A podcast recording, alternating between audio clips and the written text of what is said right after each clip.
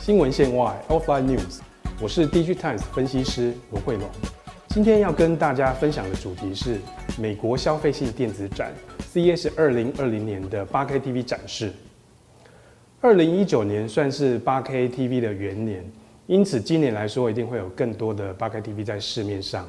那回顾 CS 二零二零年的八 K TV 呢，展示重点呢可以分成以下三点：第一个，展示的机种更多；第二个，呃，新的这个高对比的背光技术呢导入到八 K TV；第三点，八 K TV 的产品认证呢也开始实施。那首先我们先讲到产品机种来说，CS 二零二零年的展示机种八 K 多达二十七个，那这相对于去年的十九个来说是多了不少。那展示的尺寸的话呢，呃，最大尺寸达到一百二十寸，那去年的话是到九十八寸。另外就主主流尺寸的七十五寸来说，去年是只有 LCD，那今年还多了 OLED 的七十七寸。那呃。二零一九年呢，OLED 的八 K 还只能做到八十八寸。那今年等于是说技术有了有了突破，所以有了七十七寸可以加入到这个主流尺寸的竞争。第二个就高对比的这个背光技术来说呢，呃，这个主要是针对 LCD，因为 LCD 有一个缺点呢，就是说它它这个技术上先天上是会漏光，造成它的画面的对比不好。那新的这个背光技术呢？主要是透过分区背光控制的方式呢，去改善这个对比的效果。那今年是有两个技术导入到八 K TV 里面，一个是 Mini LED。那所谓 Mini LED 就是用比较小的这个 LED 的颗粒呢，来去做更细致的这个分区背光控制。那比如说我们在一个画面里面，如果是黑夜呢，那中间月亮的部分，我们就在它背后的 LED 把它点亮。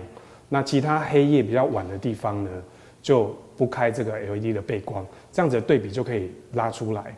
那另外一个技术叫做 Dual Cell，它就是在一般正规的 LCD 里面再增加了一层的液晶层。那用这个方式，同样可以达到比较细致的分区的背光控制。那这两个技术呢，其实它都有对于 LCD 的这个呃背光效果呢产生很好的对比。那不过呢，它的成本都还是很高。那因为八 K TV 本来就贵了，再加上这个新的这个就会变得更贵，因此呢，还要再进一步的降低成本呢，才能达到这个实用性。第三个部分呢，八 K TV 的认证呢，产品认证开始导入。那 CS 期间呢，有两个机构呢宣布了这个实施呃八 K TV 的认证，一个是美国消费性电子协会 CTA，那另外一个是产业所集结的八 K 协会。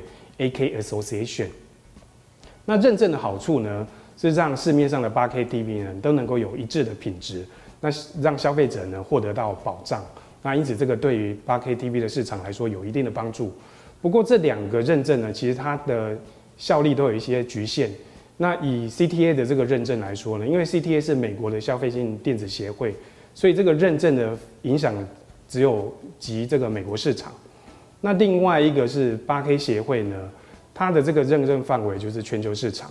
不过由于它的这个主导机构呢是三星，那其他的三星竞争对手包括 LG 啊、Sony 啊、Sharp 呢，他们就因此不参加这个协会，因此让这个八 KA 的协会这个八 K TV 认证呢，就效果大大打折扣。那其实除了产品认证之外呢，八 K TV 还有很多的标准啊，还有一些共通的原则。需要这个业界呢化解旗舰，才能共同推动，来帮助这个市场的成长。新闻线外 （Offline News），看到、听到，锁定 Digital Times 影音频道。我是分析师罗慧龙。